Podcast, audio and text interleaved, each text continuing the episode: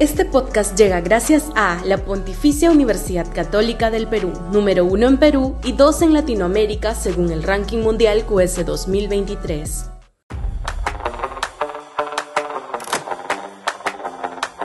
A partir de la guerra en Medio Oriente, Irán ha logrado su objetivo. Ya Arabia Saudita anunció que suspende toda negociación con Israel para entablar relaciones diplomáticas.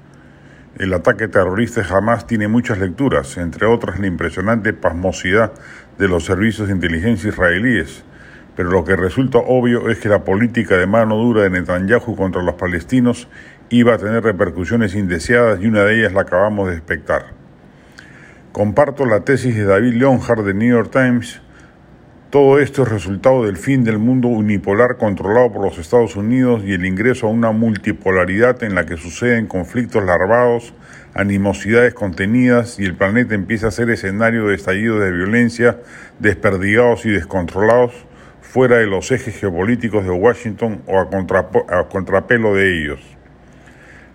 abro comillas, la explicación más sencilla para esto es que el mundo se encuentra en una transición a un nuevo orden que los expertos describen como multipolar.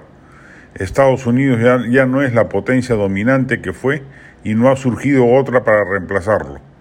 Como consecuencia, los líderes políticos de muchos lugares se sienten envalentonados para reivindicar sus intereses con la creencia de que una acción agresiva tendrá más beneficios que costos.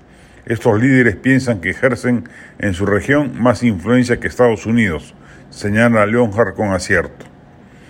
Así, agrega, Rusia ha lanzado la mayor guerra en Europa desde la Segunda Guerra Mundial, China se ha puesto más belicosa hacia Taiwán, India ha adoptado un nacionalismo virulento, Israel ha conformado el gobierno más extremo de su historia y la mañana del sábado jamás atacó con descaro a Israel.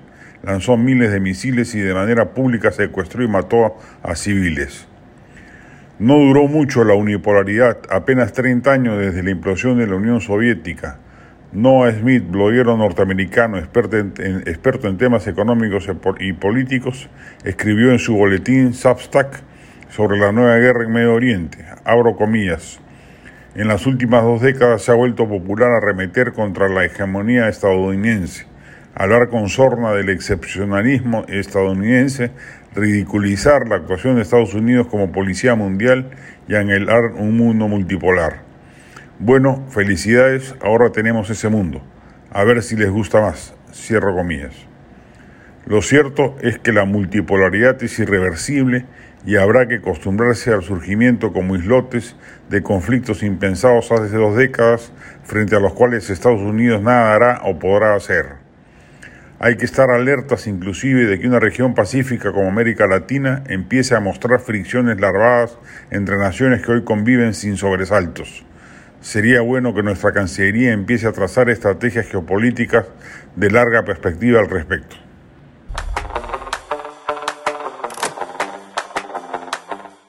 Este podcast llega gracias a la Pontificia Universidad Católica del Perú, número uno en Perú y dos en Latinoamérica según el ranking mundial QS 2023.